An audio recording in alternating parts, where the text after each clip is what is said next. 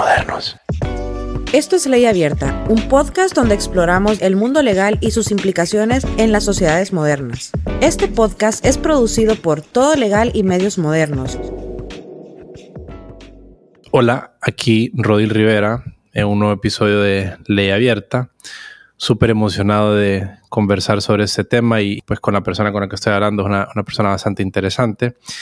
Entonces, eh, el título que le pusimos al tema es como una introducción al arbitraje internacional, comercial y de inversión.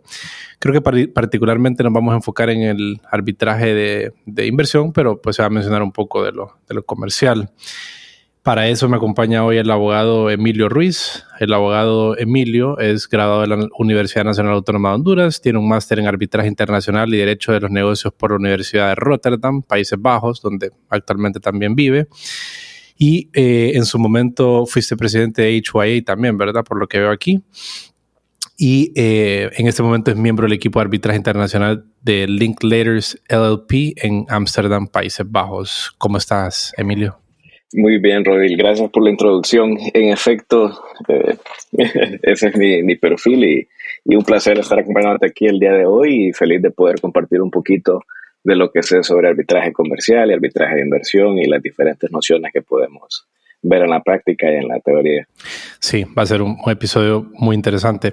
¿cómo llegaste a Ámsterdam? ¿Qué te inclinó hacia el arbitraje? Eh, más o menos cuando te graduaste y llevarnos un poquito por ese camino para conocer un poco más de vos.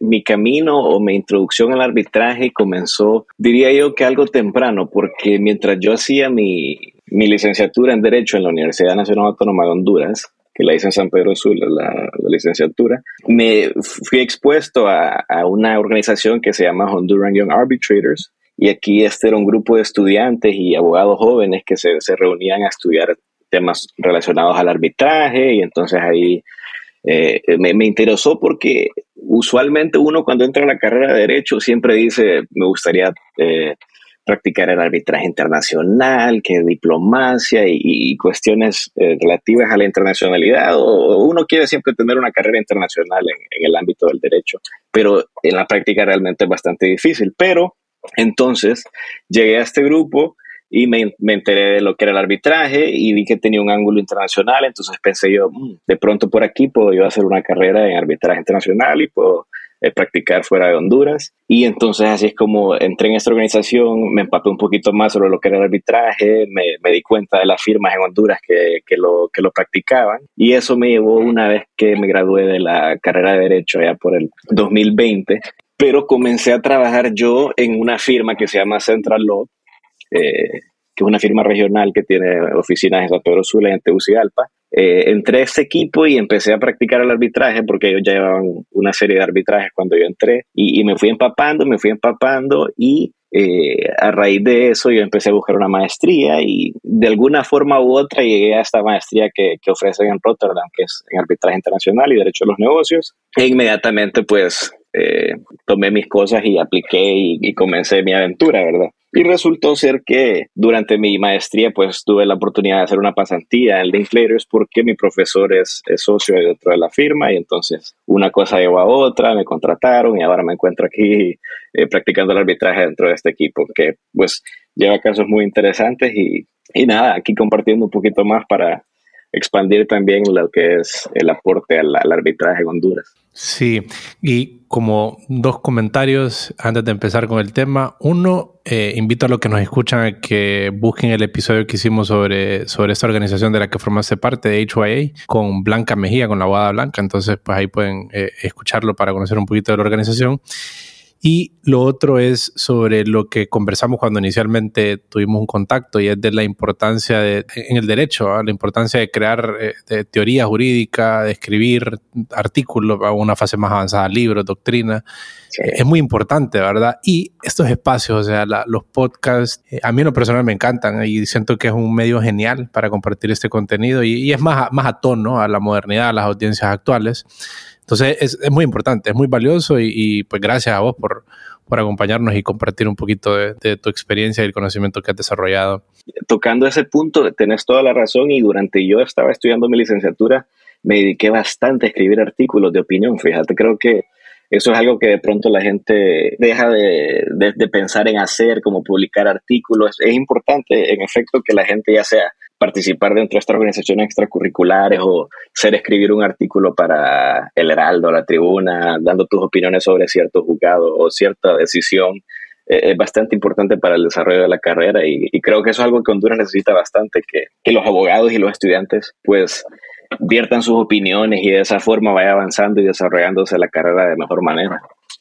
También para el sistema legal, fíjate, eh, creo que pues, la configuración del sistema legal, vaya Honduras somos un sistema continental eh, basado en, la codificación, pero toda esta categoría de contenido eh, no oficial es muy, muy importante para poner en, comunicación o poner eh, a disposición de tal vez no únicamente abogados qué es lo que sucede con el sistema legal, cómo está configurado, cuáles son las reglas, y esto le da más vida al sistema legal de un país, hace más hardware el ejercicio de la democracia, lo hace más, más activo, ¿verdad? Que una pieza una pieza clave para que un sistema legal pueda funcionar. Arbitraje. ¿Qué es el arbitraje? Y si querés de un solo ahí, ¿qué es el arbitraje internacional? Sí, fíjate, buena pregunta y, hay bastantes definiciones que se podrían decir sobre qué es el arbitraje. Comúnmente se, se, entiende que pues, es un método alterno de resolución de conflictos. Yo le agregaría que también es un método privado y, es alterno se refiere a la justicia ordinaria, es decir, es alterno a las cortes y a los juzgados eh, nacionales. Y por medio de este, de este mecanismo, pues se pueden dirimir conflictos generalmente de índole comercial, pero de igual forma se puede pactar eh, cuestiones civiles y, por ejemplo, en Honduras, la ley de arbitraje y conciliación, conciliación y arbitraje, digo, igual eh, contempla cuestiones como sucesiones, o sea, en un, es decir, en un testamento se puede poner una cláusula arbitral. Y entonces eso es como para darte un ejemplo. Pero bueno, entonces por medio de arbitraje se pueden dirimir conflictos. Eh,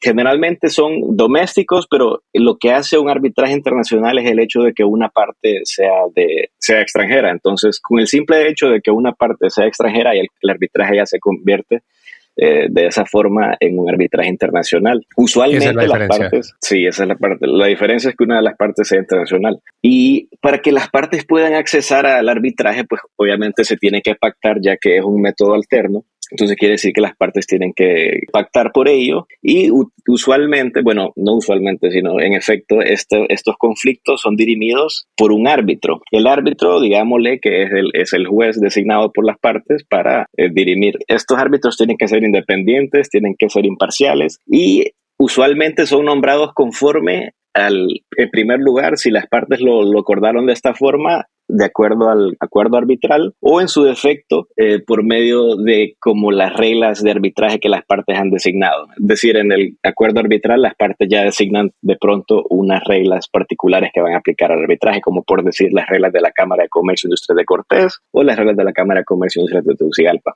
Pero entonces para, para deconstruirte esta definición te lo voy a poner en, digamos, en bullets. Entonces es un método privado para resolver conflictos, es alternativo a las cortes, tiene su base en el consentimiento, es decir, es una criatura del consentimiento y las partes eligen sus reglas y el laudo o resolución en este que, que, surge del, del, proceso es vinculante y es definitiva para las partes. Quiere decir que es ejecutable. Las bullets, ¿no? Ayudan. sí. Entonces, eh, bueno, ya definimos un poco qué es el arbitraje y el arbitraje internacional y sus diferencias.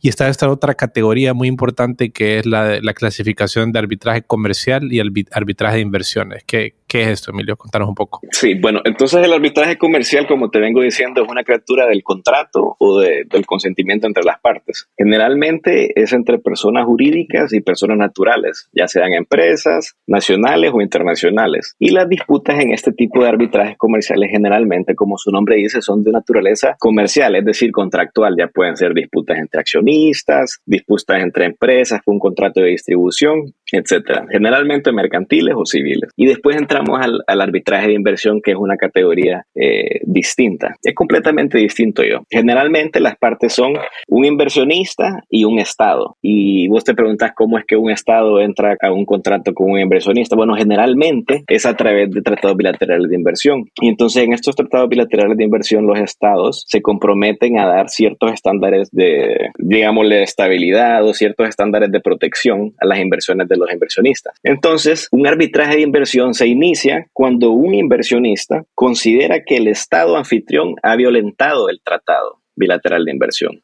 Es decir, el inversionista tiene derecho a elevar el reclamo a estos distintos tribunales internacionales a raíz de considerar que el Estado anfitrión en el que él ha estado invirtiendo o su inversión se ha visto afectada por medio del Estado, por una acción del Estado, y entonces eso hace que se cree o se genere lo que es un arbitraje eh, de inversión. Y más adelante te voy a comentar un poquito más sobre las particularidades de, este tipo de arbitraje. Ok, ok. En Honduras eh, creo que ha estado en un par de ocasiones en el de ¿verdad? Y vamos a hablar más adelante. Y pues ahorita hay, algunos casos en, en proceso.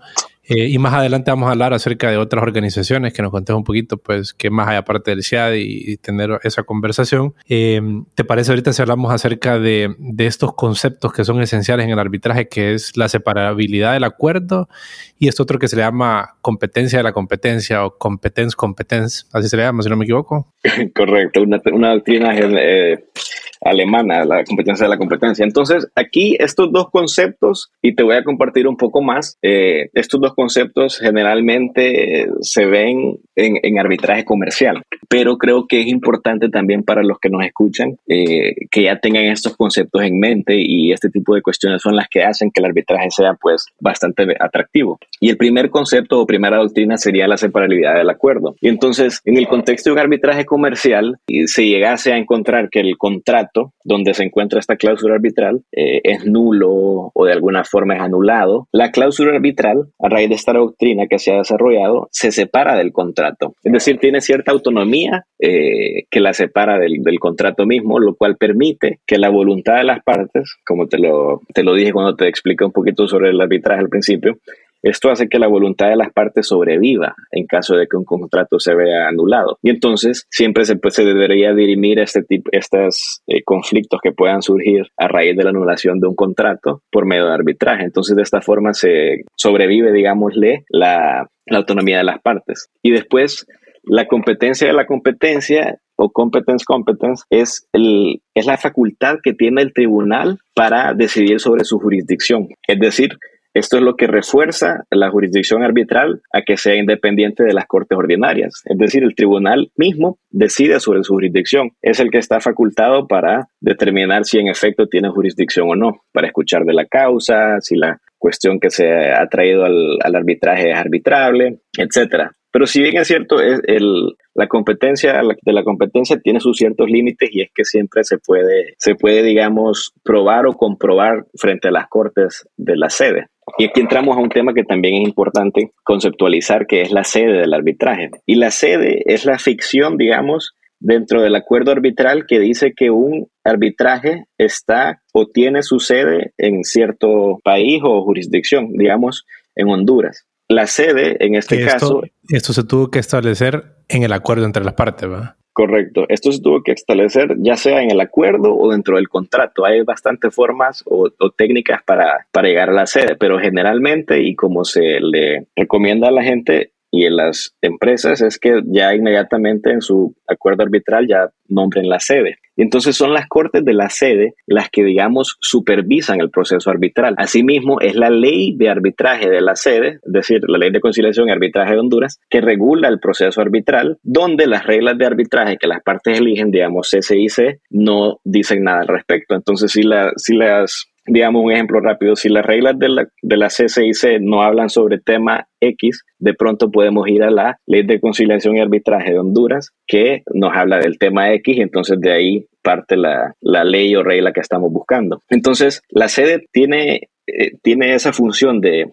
supervisar el arbitraje, regularlo por medio de su ley, claro, y también es la que conoce sobre anulaciones y anulaciones de laudo una vez se ha emitido. Es decir, una vez el, el, tribunal arbitral emite su laudo, es frente a las Cortes de Honduras donde se puede, se puede tratar o intentar anular el laudo que fue emitido. Pero volviendo un poquito a los conceptos, eh, el arbitraje también tiene una serie de conceptos que lo hacen bastante atractivo, como ser eh, la neutralidad e imparcialidad que tienen que tener los árbitros a la hora de, decidir sobre estas disputas. Eso es un poco de sentido común, ¿verdad? Pero igual vale, vale recalcarlo que los, los árbitros tienen que ser neutrales e imparciales. También otro de los lo que se espera en la justicia ordinaria también, en teoría. No, correcto, sí, sí, correcto, en teoría. Y ahí es el tema, ¿verdad? Pero en teoría los jueces y los árbitros deben ser neutrales e imparciales. Y, y, otro tema que también hace bastante, bastante atractivo el arbitraje es la flexibilidad, porque como las partes acuerdan cómo va a ser el arbitraje, cómo se va a llevar a cabo, eso le da al procedimiento o al proceso bastante flexibilidad en comparación a las, a las cortes ordinarias que ya tenés A, B, C y D y lo tenés que hacer en A, B, C y D. Pero en el arbitraje es un poquito más flexible y las partes pueden acordar también en, consult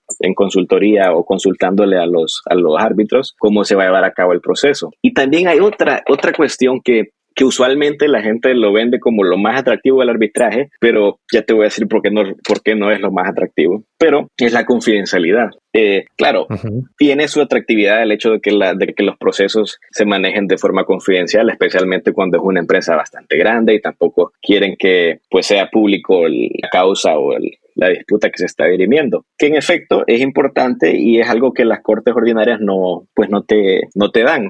Pero lo que yo diría que es lo más importante del arbitraje es el hecho de que los laudos pueden ser anulados bajo mínimas eh, puntos. Hay poquitos puntos por los cuales vos podés anular un laudo. Y eso, esos puntos para anulación de un laudo están en la ley de conciliación y arbitraje. Y, y yo invito a la gente que nos está escuchando el día de hoy que los revisen y los comparen con los puntos de anulación o las diferentes eh, recursos que existen en, las, en la jurisdicción ordinaria. Pero entonces esto, lo difícil que es anular un laudo, lo hace bastante atractivo. Quiere decir que una vez que el, el tribunal arbitral emite su laudo, básicamente y en efecto es una decisión final y vinculante entre las partes que es muy difícil de anular.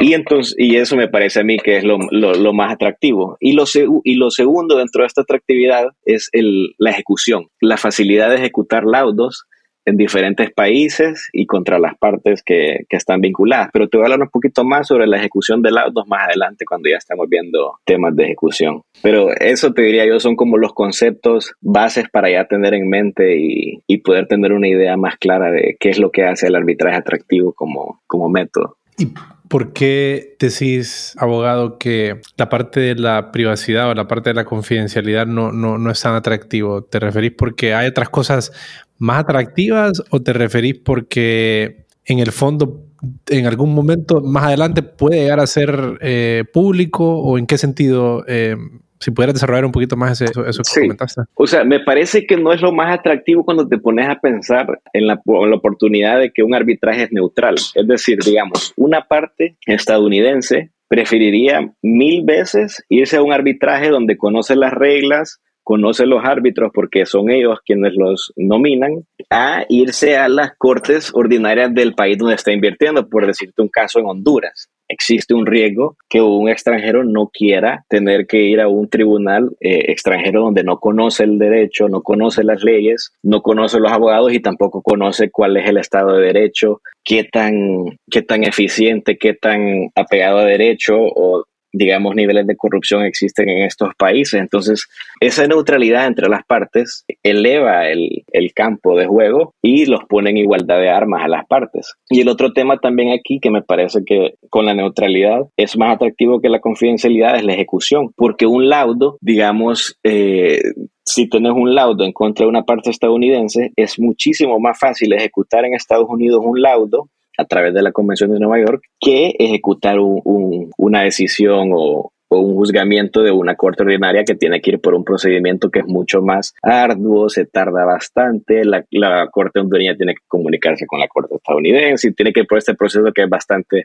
que es una pérdida de tiempo cuando estamos hablando de, de cuestiones corporativas y el dinero, el tiempo es dinero y estos son el tipo de consideraciones que van eh, en la cabeza de los, de los empresarios. Bueno, usualmente los abogados de los empresarios, pero estas son las cuestiones que a mi parecer son, hacen al arbitraje más atractivo por encima de la confidencialidad, que si bien obviamente tiene, tiene, bastante, tiene bastante relevancia y es un punto a favor, pero quisiera yo cambiar un poquito aquí la, o ir en contra de la corriente y decir que la neutralidad y la, y la facilidad de ejecutar los laudos eh, están por encima de la confidencialidad. ¿Ya ingresaste a la librería que lanzamos? Encuentra y adquiere libros en nuestra selección de más de 500 títulos de doctrina jurídica de primer nivel. Encontrarás editoriales como Siglo, Bosch, Didot y Marcial Pons. Solo debes ingresar a librería.todolegal.app o busca el enlace en las notas de este episodio. Fíjate que en ese tema de la confidencialidad, por ejemplo, eh, se suele creer que uno quisiera, como sacándolo del tema del arbitraje, eh, pero después lo voy a relacionar, que uno quisiera saber cómo votan todos los diputados con respecto a, a, las mociones que se presentan ante los diferentes congresos u órganos legislativos de cada país. Pero hay una curiosidad, fíjate, me leí un estudio de una organización en, en, Reino Unido que decía que esta, eh, eh, donde sí es bien transparente y donde sí se contabiliza la votación y donde se puede acceder de una manera sofisticada y hacer análisis de datos sobre cómo votaron los, los diferentes parlamentarios, pero que este mecanismo en el fondo solamente es utilizado o mayormente es utilizado por las organizaciones que, o las empresas que hacen lobbying. Entonces al final termina siendo un mecanismo para perfeccionar el lobbying. Entonces em, e, es como un aspecto, ¿verdad? De la, una contracara, digamos, de la confidencialidad, de la confidencialidad y de lo, y de lo público. Y por otro lado también me surge la, pregunta eh, de cómo entonces se crea jurisprudencia al ser los laudos confidenciales o cómo es ese aspecto de crear jurisprudencia en el arbitraje. Pues, la jurisprudencia es una herramienta, una fuente del derecho eh, bastante utilizada más en el sistema anglo que en nuestro sistema, pero que cada vez eh, está, me parece a mí, la impresión que, tenemos desde todo legal, es que cada vez hay más, hay más deseo por parte de los abogados de hacer uso de sentencias. Entonces, la, importancia de la jurisprudencia, pero cómo, cómo se configura eh, junto con esta confidencialidad de los, del proceso arbitral, cómo se lleva a cabo y se sentan precedentes y se crea jurisprudencia. Correcto, no, y acertada tu, tu, tu, pregunta y tu comentario, porque eh, esa es una de las críticas que el sistema tiene eh, a veces, es el hecho de, la confidencialidad, qué es lo que pasa detrás de, detrás de un, de un proceso arbitral, qué es lo que están pensando los, los árbitros, cómo llegan a esa decisión. Pero esto es importante también recalcar lo que esto es eh, usualmente en el contexto del arbitraje comercial, es decir, entre partes comerciales generalmente la confidencialidad es, esto exacto. Entonces ellos prefieren decidir sus, sus disputas de forma confidencial. Pero ya en el arbitraje de inversión, generalmente y con sus, con sus ciertas excepciones, eh, los laudos son, son publicados. Pero esto es un tema también que, que, se viene trabajando ya dentro de la comunidad arbitral de tratar de, de publicar más eh, eh, laudos. Porque también te voy a comentar que no todas las reglas de arbitraje eh, te, te, mandan a que el proceso sea confidencial de facto. Es decir, las partes en, algún, en cierto, bajo ciertas reglas, ellos son los que tienen que optar porque el proceso sea confidencial. Así que no siempre es que, que los laudos son confidenciales. Ese también es un tema que a veces, como te digo yo, pasan vendiendo el arbitraje como, como confidencial. La gente generalmente cree, bueno, nadie se da cuenta cómo hacen esto, debe ser corrupto y obviamente se presta para eso, la, la sombra de la confidencialidad. Pero, como te digo, eh, las instituciones y los demás entes o organismos que, que se dediquen al arbitraje eh, están tratando cada vez de que se publiquen estas decisiones y se hagan públicas. Pero, como te digo, no todos los arbitrajes son confidenciales, entonces pasa eso también. Y eso permite que pues se pueda accesar a, decisiones o laudos. ¿Cómo se le llamaría jurisprudencia o cómo se le denomina a, los precedentes en el, en el campo de arbitraje? Pues fíjate que el arbitraje, y aquí tenemos que ir al arbitraje de inversión, pero de igual forma en el arbitraje comercial se hace referencia a las decisiones pasadas, eh, no está sujeto a la, a la jurisprudencia eh, literalmente, pero claro, siempre cuando las partes hacen sus, sus memoriales o sus, sus argumentos, siempre hacen mención de los estándares o la forma en que se decidió en, arbitrajes pasados. Entonces, no necesariamente eh, el arbitraje usa, eh, necesita jurisprudencia como una de sus fuentes, pero en efecto y empíricamente los estudios confirman que los árbitros, que los tribunales arbitrales eh, sí motivan sus decisiones en base a, decisiones pasadas. Entonces, como te digo, eh, las fuentes sí es un tema también no completamente directo porque en general, en teoría, las fuentes aquí para decidir un arbitraje comercial sería el acuerdo arbitral y la ley aplicable. Pero las partes, eso no quita que puedan ellos hacer uso o referencia a decisiones pasadas. Y en arbitraje de inversión es, es, distinto. De, de, igual forma, en el arbitraje de inversión tiene, tienen que tener los, los árbitros eh, atención a la ley aplicable del Estado porque al final eh, la inversión se hizo en base al derecho del, del, de un Estado, pero las violaciones son de derecho interna de carácter internacional. Entonces ahí sí tienen que atender a principios del derecho internacional y las partes en ese tipo de, situaciones del contexto del arbitraje de inversión hacen referencia a decisiones pasadas, a la costumbre y, para darte una respuesta exacta de fuentes para el arbitraje de inversión, eh, para los que nos están escuchando, sería ver entonces el artículo, si no me equivoco, el artículo 38 de los estatutos de la, de la Corte Interamericana, de la Corte Internacional de Justicia. Ahí ya te, te delinea ciertos, las, te delinea cuáles son las fuentes del derecho internacional. que no me las Artículo 38 de la... Artículo 38 de los estatutos de la Corte Internacional de Justicia que está en la Haya. ¿Te parece entonces si, si nos haces un, un, breve resumen histórico de las diferentes etapas a través de las cuales eh, se han internacionalizado reclamos locales? Sí, digámosle que es como un recuento histórico de lo que nos ha llevado a lo que es el arbitraje de inversión como lo conocemos ahora, ¿verdad? Y entonces eh, comienza eh, esta cuestión cuando los estados pues no celebraban acuerdos de inversión y tratados bilaterales, etcétera, pero si bien es cierto, ya, ya lleva un tiempo que se van celebrando tratados de inversión históricamente, pero al principio se le conoce como eh, gunboat diplomacy, que es básicamente diplomacia a través de las armas, y en efecto eso es lo que era. Básicamente era un Estado amenazando al otro eh, por sus inversionistas, es decir, el Estado británico amenazaba al otro estado y le decía, bueno, voy a tener que llevar mi armada si no le cumplís al inversionista que viene de mi país. Entonces era bastante, era bastante eh, conectado a lo que es la diplomacia y la política y, y, de esta forma hacían los estados valer sus acuerdos, de básicamente amenazando. y, yo creo que aquí me imagino que la compañía de las Indias jugó un rol en esto. Exacto. Ahí creo que ya era más protección diplomática, pero también lo que pasa cuando no existen formas o mecanismos para resolver disputas es que llega a ser que, como en el caso de Honduras, la empresa era más poderosa que el Estado mismo. Entonces tenían una injerencia abismal y podían de esa forma hacer como, como querían. Entonces, claro, históricamente...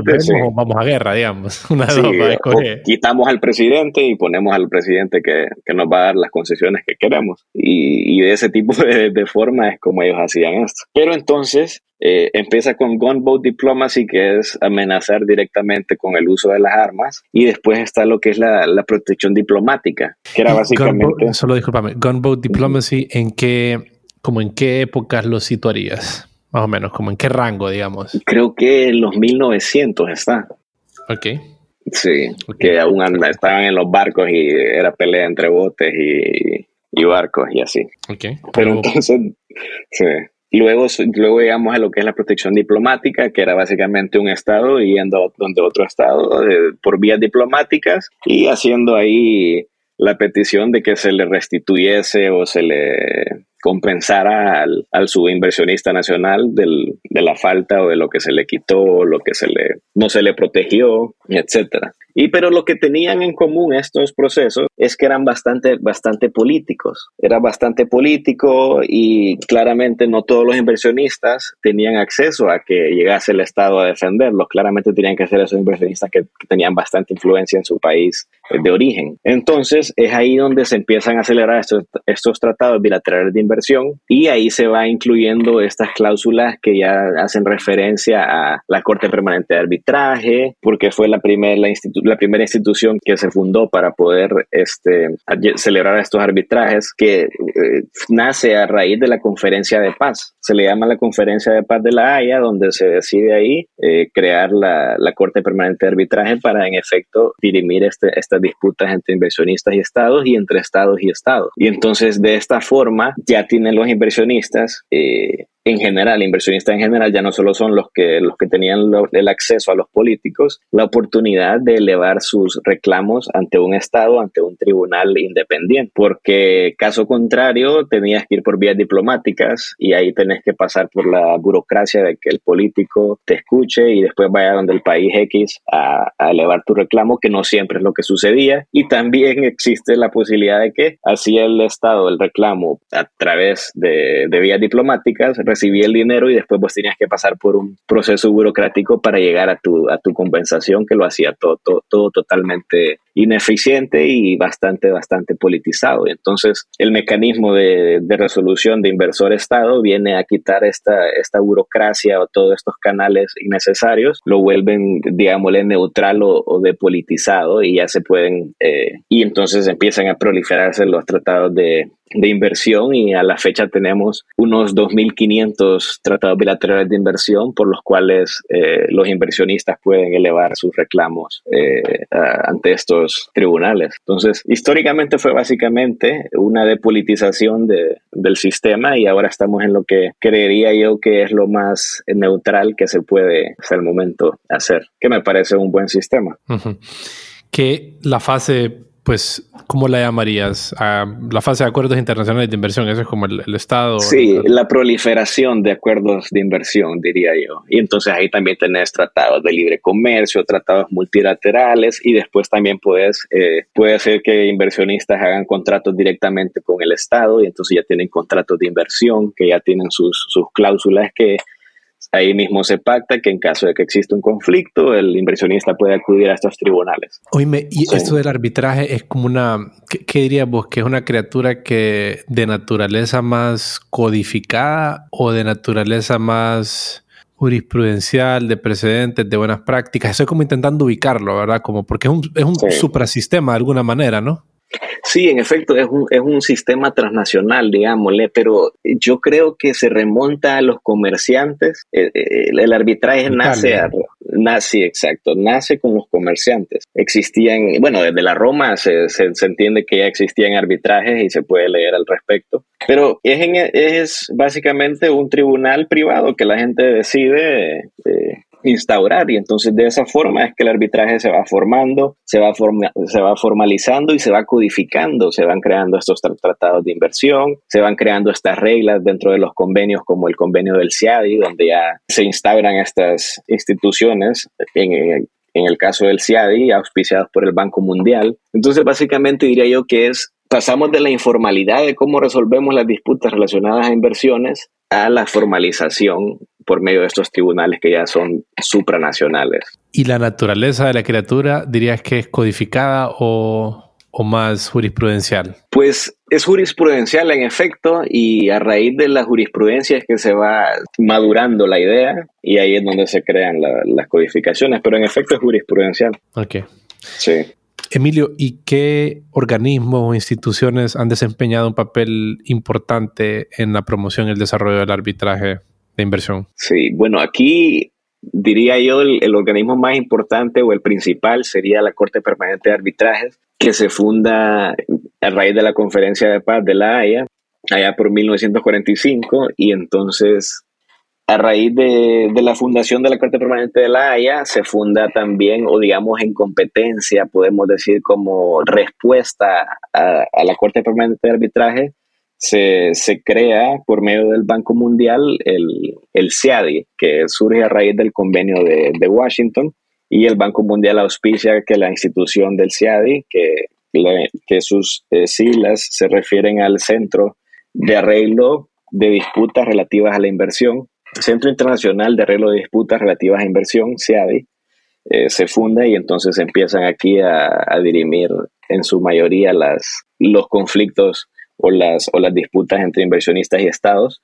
Y también existe, ¿verdad?, la figura de un arbitraje, que un arbitraje sea ad hoc, que entonces no necesariamente está eh, situado o administrado por una institución, sino que las partes mismas son las que pueden eh, crear o hacer las reglas para cómo se va a llevar a cabo el, el arbitraje y para eso pues eh, existen las reglas de arbitraje de la CINUDMI, que de las Naciones Unidas, y entonces este es un, un, reglamento de reglas de arbitraje por el cual las partes pueden eh, llevar a cabo sus arbitrajes, que usualmente eh, dentro de estas reglas la, la autoridad nominadora es la Corte Permanente de Arbitraje, entonces la Corte Permanente de Arbitraje juega un rol no de administración del arbitraje per se, pero sí juega un rol como autoridad nominadora que ayuda a que el arbitraje pues sea, le da como una pequeña estructura o una guianza a estos arbitrajes que se le conocen como arbitrajes ad hoc o como arbitraje juncitral o sinudmi, como se dice en español.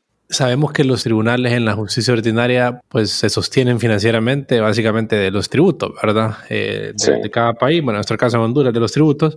¿Cómo, eh, ¿Cuál es la estructura financiera que sostiene a todos estos organismos que parece que operan como de, eh, una manera bien independiente, una manera bien descentralizada? ¿qué, ¿qué, es lo que los sostiene a ellos? Como la ONU, digamos, y toda esta convergencia de naciones que aportan capital para todo lo que raíz a la ONU, a intentar mantener la paz, etcétera. ¿Es esto lo que, lo que financia estas organizaciones o, también los procesos y el pago pues, es un servicio pagado? Si nos pudieras contar un poquito de eso. Sí, en efecto, al día de hoy te diría yo, de pronto en su, en su concepción, sí, las partes que lo, que lo fundan, como hacer las partes del convenio de Washington o el Banco Mundial, fueron los que aportaron ese primer capital para, para crear las instituciones, pero a hoy día eh, estas instituciones cobran sus, eh, se llaman las, los cobros administrativos por, por sus servicios. Entonces, todas las partes que están involucradas en un arbitraje de inversión o que necesitan los servicios de, de autoridad nominadora de la Corte Permanente de Arbitraje, traje claramente tienen que pagar un costo. Entonces ya tienen estas instituciones sus canons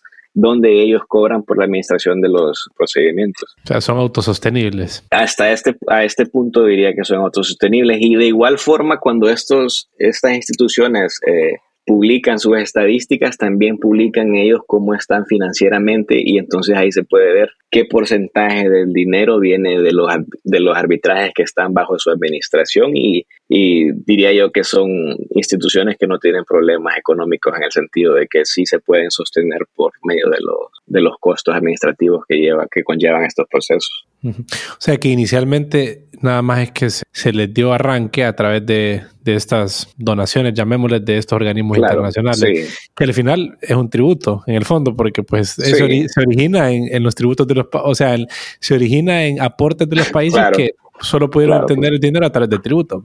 Correcto. Ciertamente, entonces de esa forma es que se, que se crean. Ok, pues a, través de la plática hemos mencionado algunos de los tratados internacionales más importantes eh, sobre esta temática de arbitraje, pero tal vez si pudieras señalarnos los, los más importantes, cuáles son, y, y tal vez si los desarrollas como brevemente eh, las generalidades de cada uno de ellos para saber qué es lo que proponen. Sí, yo te diría, empezando aquí que hemos eh, tocado las instituciones, diría primero, en primer lugar, aquí, en ningún orden en particular, eh, el convenio del CIADI es bastante importante porque es el que hace la creación de, la institución que es el CIADI, donde se dirimen estos conflictos. Tenemos el convenio, como mencionamos, de la Corte Permanente de Arbitraje, pero creo yo que aquí el que, el que requiere nuestra atención o el más importante, o como algunos autores o comentaristas le, le llaman, que es la joya de la corona del arbitraje, y para los que practican el arbitraje, eh, es la Biblia o, ese manual de guianza es, es la Convención de Nueva York. Y la Convención de Nueva York es la corona, de, es la joya de la corona porque es la que regula tanto eh, el reconocimiento de los acuerdos arbitrales internacionales como, y lo más importante viene aquí, es la ejecución de los laudos internacionales. Y es este convenio, esta convención, la que regula el hecho de que yo tengo un laudo emitido en Honduras y lo quiero ejecutar en Estados Unidos, que son países contratantes. Creo que ya la Convención de Nueva York tiene alrededor de 174 países contratantes y es a través de esta convención que los los países contratantes o los inversionistas o las personas que o los, los creditores de estos laudos pueden fácilmente, porque es un proceso bastante fácil y, las personas que nos escuchan eh, pueden revisar y leer la Convención de Nueva York, que es bastante pequeño, es un instrumento bastante pequeño, pero conciso y sus efectos son eh, palpables, hace que eh, cuando, uno, cuando uno tiene un laudo en un estado contratante emitido en ese estado, es decir, Honduras, en este caso que están usando como ejemplo, pueden ir a Estados Unidos y ejecutar estos laudos de manera bastante rápida y eficiente a través de la Convención de Nueva York, que es la que regula la ejecución, el reconocimiento y la ejecución de laudos eh, internacionales. Y entonces esto es lo que hace que el arbitraje sea bastante atractivo, el, el hecho de que cuando uno tiene un laudo lo puede ejecutar virtualmente en cualquier país contratante de la, de la Convención de Nueva York. Y esto es lo que hace que el arbitraje eh, sea el, el, el método primordial que eh, eligen las empresas a la hora de, de, de, hacer inversiones en X, Y o país. Y de igual forma el convenio del CIADI, porque el convenio del CIADI pasa que es un sistema, es un sistema, digamos, eh, autocompositivo que él mismo es, es, como decir un solo organismo, entonces quiere decir que un laudo CIADI eh, emitido por el CIADI a través de la convención CIADI se puede ejecutar dentro de los países eh, que son miembros de la, de la convención, que igualmente tiene un proceso muy parecido al de ejecución de la Convención de Nueva York, pero la diferencia y la distinción aquí es que los laudos emitidos por el CIADI no tienen una sede, es decir, no tienen una corte que los regula o que los anula, sino que la anulación de estos laudos CIADI tiene que ser a través del, del, mismo, del mismo CIADI. Es decir, si, uno, si un inversionista o un Estado no está conforme con el laudo que fue emitido, pueden aplicar a anularlo y frente a otro tribunal que en este se les conoce como tribunales ad hoc para la decisión sobre anulación del laudo. Y entonces son estos, estos comités de anulación, perdón, que deciden sobre la anulación de los laudos CIADI. Entonces no, no están apegados a ninguna jurisdicción en particular, es decir, son supranacionales. Pero entonces diría yo que estas convenciones que te menciono, las de Nueva York y el CIADI, que existen demás convenciones y claramente los tratados bilaterales de inversión tienen su rol, son los que hacen que, que regulan la práctica y fomentan y hacen que el arbitraje sea lo que hoy por hoy es. Y como, eh, ¿qué, ¿qué, otras eh, tratados o convenciones son importantes mencionar? Tal vez en un plano secundario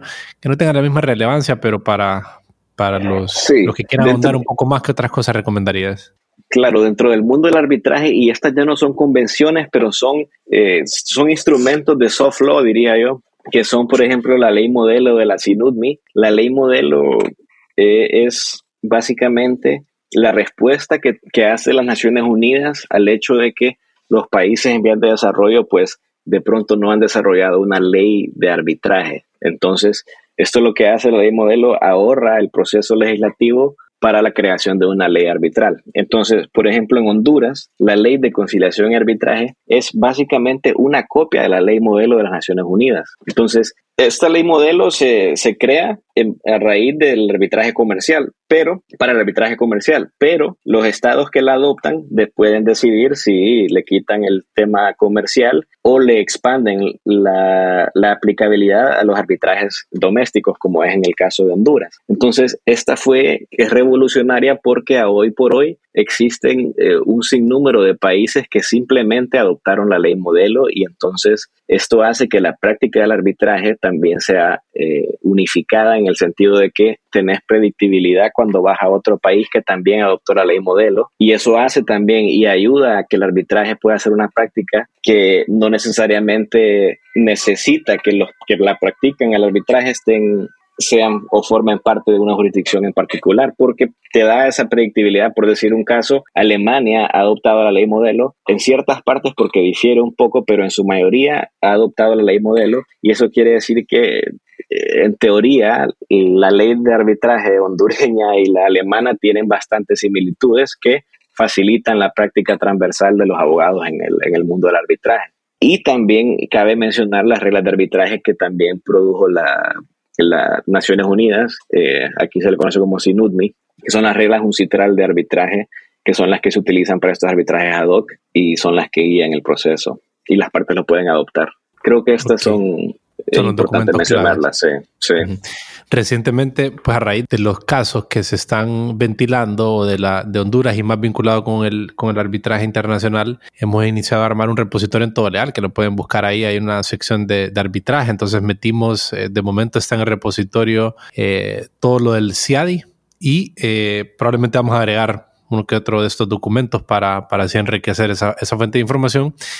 y con la ventaja, ¿verdad? De, uno entra al repositorio y ah, buscas palabras claves en ese repositorio y te arroja eh, los resultados clasificados por frecuencia en, en, los distintos documentos que están y ya te permite llegar a cada una de las leyes, documentos, tratados, convenciones, etc. Entonces, eh, cada vez vamos a ir creciendo más la base de información de este contenido.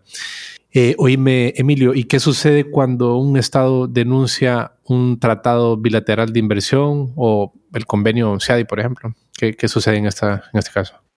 Sí, buena, buena pregunta, eh. Eh, en efecto, estos tratados ya tienen eh, sus artículos que contemplan estas situaciones y asimismo también tienen su, su procedimiento para denunciar o dejar de formar parte de estos diferentes tratados. en el caso, por ejemplo, del CIADI, entiendo que el artículo 72 ya manda que aunque un Estado denuncie la convención, siempre va a subsistir su consentimiento si fue dado, su consentimiento al, al CIADI, claro, si fue dado en un, en un tratado distinto. Te doy un ejemplo concreto. Digamos que Honduras decide denunciar la convención del CIADI, convenio del CIADI. De igual forma, un inversionista puede hacer valer su derecho o puede iniciar un arbitraje ante el CIADI a tras raíz de un tratado bilateral de inversión. Porque, por ejemplo, en un tratado bilateral de inversión, decir, el tratado bilateral entre Honduras y Holanda, eh, existe una cláusula en un, o un, un artículo que ya te manda a qué sucede en caso de una disputa y entonces en ese caso de disputa el Estado ahí mismo hace la oferta de que si existe una disputa o un quebrantamiento dentro del tratado bilateral, el inversionista puede llevar al de Honduras ante el CIADI a que se ventile la reclamación. Entonces, aunque un Estado decida denunciar el CIADI, eso por sí mismo no quita que el Estado siempre se puede ver o va a verse en, en este tipo de disputas. Y en diferentes tratados bilaterales de inversión también se, se, introducen este tipo de artículos que se les conocen como, se les conocen como sunset clauses, decir, como, no sé cuál sería la traducción al español, pero son cláusulas que, por ejemplo, mandan que aunque el Estado o este tratado bilateral se denuncie, las disposiciones dentro de él eh, subsistirán por 15 años, por darte un ejemplo. Entonces eso, eso le da estabilidad a los inversionistas al saber que, bueno, si yo voy a hacer una inversión en Honduras, sé que aunque este tratado bilateral, el Estado de Honduras lo denuncie, de igual forma tengo 15 años donde yo puedo hacer uso o hacer valer mis derechos contenidos dentro de este tratado. Entonces, digamos que, que, ya fue pensado esto mientras se fue legislando este tipo de instrumentos. El decir que si un Estado lo decide denunciar no significa que por, el, por ese mismo hecho ya no se vea obligado a esta jurisdicción, porque pues ya le dio, ya consintió a la jurisdicción el Estado. Entonces es bastante difícil que se escapen ahora de, de sus obligaciones internacionales. Claro, claro. Y el arbitraje internacional, digamos, ¿qué críticas negativas se le hace a, este tipo de arbitraje o a este tipo de prácticas legales? Sí, el arbitraje de inversión, se, parte de las críticas surgen a raíz del, desconocimiento general que tiene la, la población, honestamente, porque eh, existen estas percepciones como es un sistema confidencial, es corrupto, siempre ganan los inversionistas y, realmente las estadísticas muestran lo contrario. No siempre ganan los inversionistas, es más, históricamente hablando, en su mayoría son los estados los que salen exitosos en este tipo de, de procesos.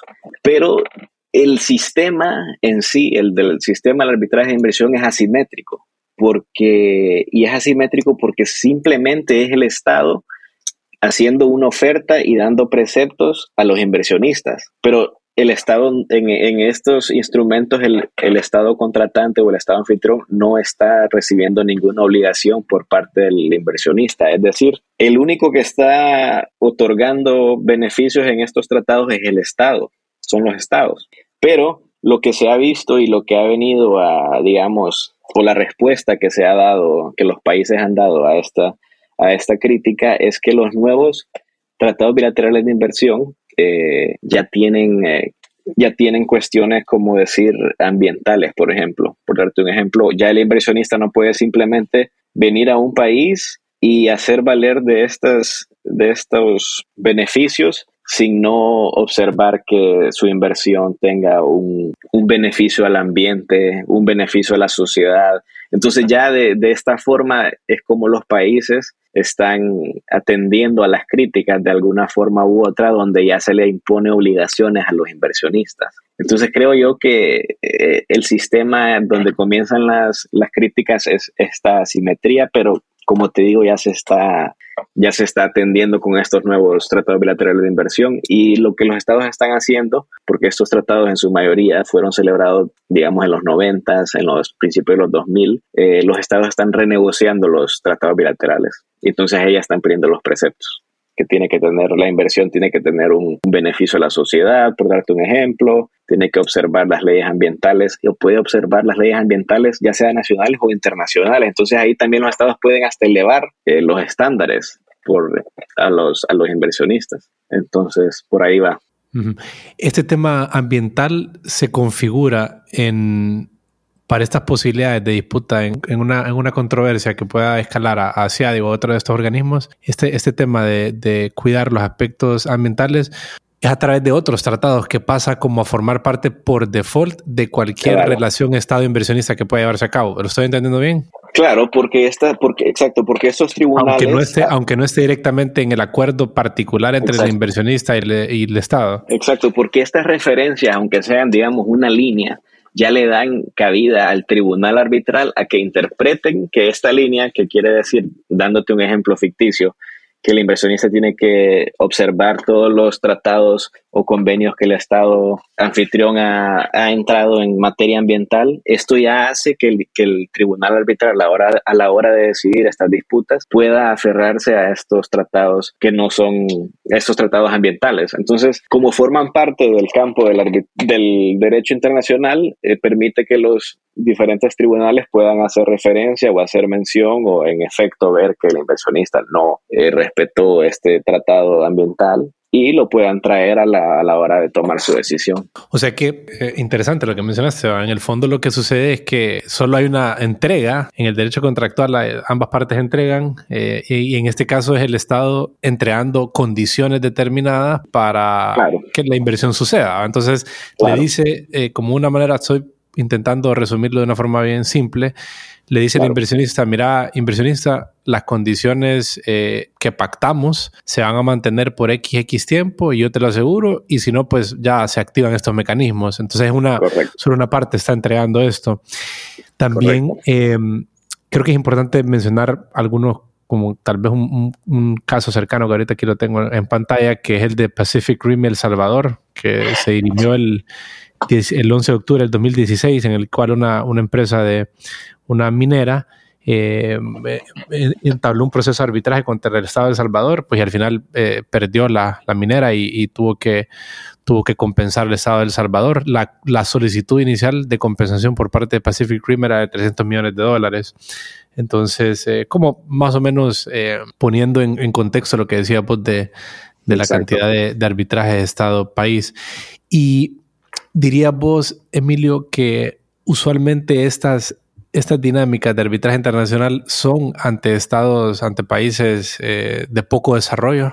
Eh, se, entendería o, el concepto que se tiene es que son los estados subdesarrollados los que se ven mayormente afectados por este tipo de, prebendas o, situaciones, pero las estadísticas eh, realmente dicen lo contrario. Para darte un ejemplo, el estado que más se ha visto siendo o respondiendo a arbitrajes de inversión es el estado de, España, el reino de España. Entonces, aquí cambia la situación porque, para darte un ejemplo, en España lo que sucedió fue que el Estado, el, el gobierno español decidió remover ciertos beneficios que le estaba dando a los, a los generadores de energía renovable en España y entonces fue a través de la, del Energy Charter Treaty que estos generadores de, energía o productores de energía, como se les conoce, eh, empiezan a demandar al Estado de España. Pero no necesariamente tiene que ver con el país o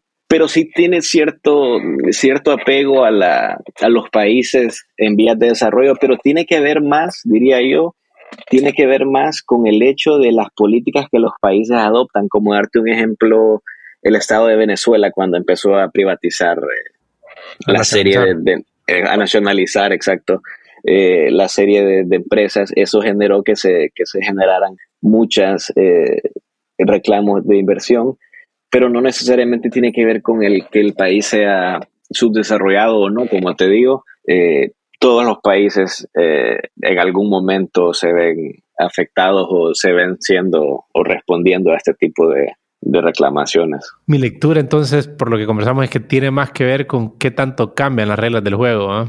Exacto. Tiene que ver con las políticas que los países adoptan, sí. ¿Qué tan y que, y que en un momento le ofrezcan a inversionistas ciertas reglas del juego y por situaciones que pueden ser muchas causas, ¿verdad? Usualmente políticas. Eh, suele suceder en nuestros países de América Latina que nos movemos entre dos espectros como de manera bien radicales. Entonces, en un momento unos ofrecieron determinadas condiciones que cuando cambian el, panorama político y cambia el, partido en el poder, se modifican esas condiciones, entonces eso activan todo este tipo de, disputa. Entonces, eh, es ese cambio de las condiciones lo que genera eh, este, estas, esta actividad arbitral. Sí, y generalmente son estos países que tienen mayor inestabilidad política, que, bueno, sinceramente, eh, sí son los países en vía de desarrollo, pero no siempre, como te digo, el caso de España, caso de Polonia, Colombia, que se ven afectados por este tipo de, cambios radicales en sus políticas. Hasta el Estado de Holanda se ve respondiendo a reclamaciones eh, de inversionistas. Entonces, nadie está absuelto, digamos, lea que el día de mañana el gobierno decida hacer un cambio radical, ya sea en las políticas de energía o demás, que genere que ciertos inversionistas se, se sientan inconformes y consideren que el Estado ha violentado su derecho Claro.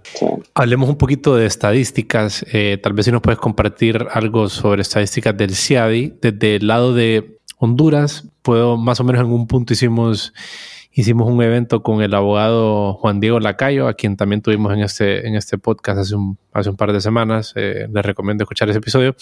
Y eh, para fines de esa, de esa charla hicimos una especie de contabilizamos, hicimos un intento de contabilizar a lo que se puede contabilizar y a la data que se tiene en Honduras, ¿verdad? Que es lamentable.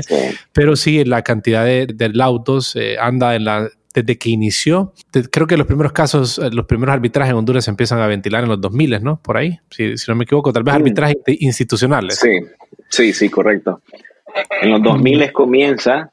Ajá. Y se han ventilado más o menos, creo que hay como una cantidad en, los cienes de laudos o un poquito abajo. Desde esa fecha hasta la fecha actual anda en los cienes todavía la cantidad de laudos que se han emitido. No sé si vos tenés otro dato em, o si no, pues pasamos a hablar acerca de, de las estadísticas del CIAD y otras estadísticas que nos puedas compartir. Sí, fíjate que en términos de una herramienta que las Naciones Unidas eh, publica en Internet, tiene como un observatorio de, de, las inversiones, se llama, creo que se llama un UNCATD, UNCAD Policy Hub. Entonces, y entonces este, este hub hace investigación sobre, las, sobre la promoción de las inversiones y la protección en los diferentes países. Y entonces si los que nos escuchan deciden algún día querer ver cómo, cuántos cuántos tratados bilaterales ha celebrado Honduras, cuántos casos ah, de, inversionista Estado se ha visto Honduras envuelto en, en este tipo de, herramientas se pueden observar, pero eh, según los datos que tengo yo, Honduras se ha visto involucrado, y aquí solamente es en, temas de arbitraje de inversión, se ha visto involucrado en seis, eh, digo en once. Y importante, solo en el 2023, en lo que va del 2023, Honduras ya se ha visto, se ha visto respondiendo seis arbitrajes ya. O sea, se han iniciado seis arbitrajes contra el Estado de Honduras. Y aquí veo yo que un, uno de estos arbitrajes fue por medio de un contrato de inversión, de, inversión que celebró el inversionista con el Estado de Honduras. Dos de estos arbitrajes eh, son iniciados a raíz de la, de la Ley de Promoción y Protección de las Inversiones que, tiene Honduras, donde Honduras hace ahí mismo esta ley del 2011, la invitación a los inversionistas que en caso de que existan conflictos pueden irse al, al, al mecanismo CIADI. Y tenemos después los demás arbitrajes que serían tres, son a raíz del, de tratados bilaterales de inversión o multilaterales, como puede ser el caso de, de Próspera, un arbitraje que fue iniciado a través de NAFTA. Y entonces ahí es donde van, se van iniciando estos procedimientos. Pero el, el total de inversionistas Estados son 11 arbitrajes. Honduras. Sí. O sea que en, el 2023, que son seis, estamos hablando que es más del doble de lo que se había hecho históricamente. Es un año más del doble de lo que se había hecho históricamente. Eh, ¿Y tenés alguna cifra, alguna estadística a nivel mundial, más o menos cuántos arbitrajes internacionales se ventilan al año o, o en un periodo determinado? ¿Tenés alguna, algún dato? Sí, fíjate que, fíjate que el CIAD y la Corte Permanente de Arbitraje, ellos publican sus estadísticas y por lo que va del, por decirte, del 2022, el CIADI eh, registró un total de 41 arbitrajes, 34 bajo la convención, son más de 41, estos son aquí separándote la, la, cantidad de arbitrajes, 41 arbitrajes dentro de lo que, lo que es el CIADI, que son 34 bajo la, bajo la convención del CIADI y siete bajo el mecanismo complementario que es cuando los estados deciden adherirse a las reglas del CIADI sin ser parte del, convenio. y así mismo nada más usar su tribunal. Correcto. Y asimismo eh, administró 15 casos bajo las reglas UNCITRAL, es decir, arbitraje ad hoc, y en su totalidad de lo que ha sido, de lo que ha históricamente el CIADI administrado ya van por los 900 casos, como para darte una idea. Eh, si lo ves desde una perspectiva macro, no, no son tantos realmente, pero 900 casos entre inversionistas y estados, diría yo que de lo que va del el sistema es, bastante. Y después la Corte Permanente. Como en 60 años aproximadamente, ¿no? Sí, Sí, es bastante realmente. Y después eh, la Corte Permanente de Arbitraje registró 50 casos en el 2022 y 50 coincidentalmente el mismo número y 50 solicitudes para actuar como autoridad nominadora. Y para darle un poquito más a las personas que nos escuchan sobre qué es esto de la Corte Permanente de Arbitraje actuando como autoridad nominadora, es, eh, es cuando la Corte Permanente de Arbitraje es llamada a, por ejemplo, nombrar árbitros únicos en caso de que el tratado bilateral o el contrato de inversión mande a que es un arbitraje donde un árbitro va a dirimir la situación, la Corte Permanente puede nominar a este árbitro directamente. También actúan como para, digamos, eh, en un arbitraje ad hoc donde está administrando la Corte Permanente de Arbitraje, si una parte tiene un reclamo contra un árbitro, es ante la Corte Permanente de Arbitraje que hacen ellos el reclamo. Y también pueden ellos eh, determinar gastos. También eh, ayudan a determinar gastos en este tipo de situaciones. Y pasa que la Corte Permanente de Arbitraje actúa como autoridad nominadora porque es así como fue eh, eh, decidido dentro de las reglas UNCITRAL de arbitraje. Entonces, ahí dentro de estas reglas es que se le da esta facultad a la Corte Permanente de Arbitraje para que actúe como autoridad nominadora. Esto es en los casos que las partes no han en su acuerdo delineado cómo se va a llevar a cabo todo totalmente, sino que tienen que respaldarse o recaer sobre las reglas de arbitraje que, determinaron, que en este caso son las, las reglas de arbitraje uncitral. Y cambiando de tema, digamos, ya haciendo un lado el arbitraje y hablando un poquito más del acceso a la información, pues creo que como, como abogados eh, y en general, ¿verdad? Cualquier ciudadano que, que, quiere, que quiere tomar decisiones para empresas, para sus negocios, para eh, dónde vivir, etcétera, eh, vivimos en un mar de información.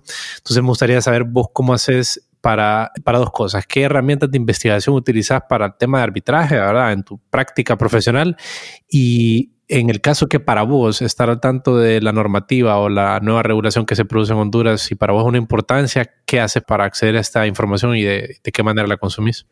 Fíjate que, bueno, empezando con qué herramientas utilizo en mi práctica cotidiana para investigación, se utiliza LexisNexis, eh, Arbitration. Son estas herramientas, digamos, eh, que popularmente son las que se usan en el mundo arbitral eh, para revisar tanto decisiones y comentarios doctrinarios sobre arbitraje, pero también existen páginas como Italo, donde ya puedes accesar a laudos y poder ver las decisiones de los diferentes tribunales. Entonces, en general diría yo que son estas herramientas que se utilizan. Y ya para el, para el plano de cómo se hace o hacía en su momento identificar reformas legales en Honduras, pues eh, antes de que existiese la herramienta que venís comentando, eh, utilizada simplemente de voz a voz, se, manejaba la, la difusión de, la, de, las normas normativas, ya sea viendo el, periódico, siguiendo lo que se está sucediendo dentro del, del Congreso. Entonces era bastante disperso o se encontraba bastante disperso el conocimiento, diría, pero siguiendo lo que se publica dentro de la Gaceta y de esa forma es como uno podía mantenerse al tanto de lo que sucedía. También pasa que en Honduras eh, se publican leyes, digamos, leyes especiales en el 2013 y aún en el 2022, 2023 se habla que son nuevas leyes. Entonces es un poco letárgico el conocimiento o llegar a conocer de estas nuevas leyes porque también pasa que la actividad legislativa en Honduras es bastante, es bastante alta, como, sí, como hemos visto. Sí. ¿Y eh, alguna vez has utilizado todo legal vos? Fíjate que cuando estaba el tema de la pandemia, me enteré que en todo legal se había, se había puesto todo lo que tenía que ver con, con las leyes que se estaban pasando en relación al COVID y, me, me, aferré a lo que, lo que se encontraba en repositorios de todo legal. Sí, hicimos un, repositorio en ese momento.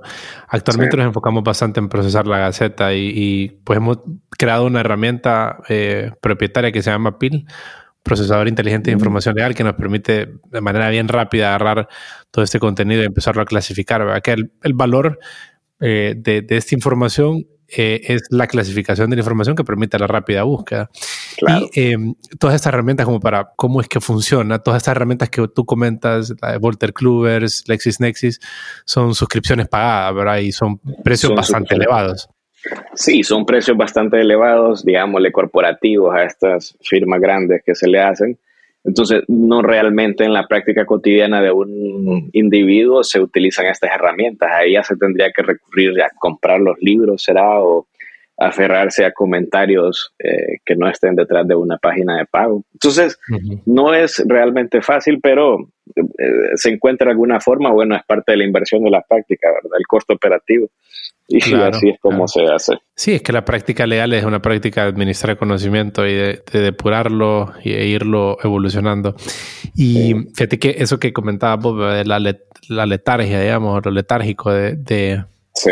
Yo diría que somos letárgicos en la aplicación de las leyes porque no se socializan, porque al, a la gente no poder accederlas y no distribuirse adecuadamente, que es el problema que nosotros identificamos, que la gente pasan por alto, pues es como una constante vómito de contenido que no se integran al sistema, ¿verdad? Y la integración al sistema implica que tanto los funcionarios la conozcan y sepan cómo aplicarla y los ciudadanos eh, sepan de esa normativa, pues para que no la infringan o para que la puedan utilizar en su beneficio. Entonces, esa es la, esa es la parte que a, nuestra forma de verla está, eh, eh, está rota. Por ejemplo, hay, hay, hay una ley de descentralización súper interesante que no entiendo porque ninguna municipalidad la está desarrollando. Hay gente que ni siquiera sabe que existe. Pero es bien curioso, esa ley se publicó en la Gaceta en el 2020, pero es un decreto del 2016. O sea, tardó cuatro años en ser publicada. Entonces, el tipo de cosas que no deberían de pasar y que al hacer más accesible la información, la gente se da cuenta de estas situaciones y con la esperanza de que no sucedan. Y para cerrar, eh, abogado, ¿qué, ¿qué, libros o qué recomendaciones le daría vos a las personas que quieren seguir un poquito más este tema de, del arbitraje, tal vez algunos cursos puntuales o algunos libros que, crees que, que, comunican bien algunos aspectos de esto.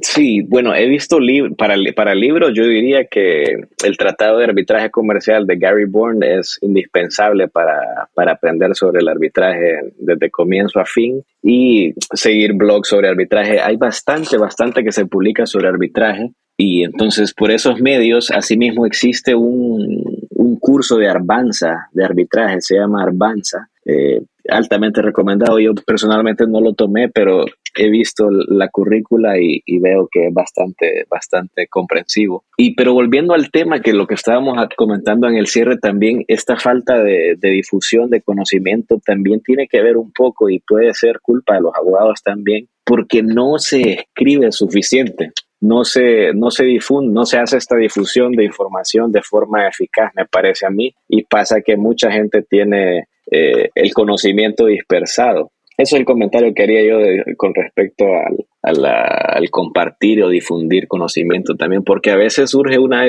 digamos, una decisión de la Corte Suprema, eh, un comentario al respecto me parece que sería muy interesante y eso son cuestiones que tanto estudiantes como abogados jóvenes o avanzados deberían estar haciendo en su, en su cotidiano, en su práctica cotidiana.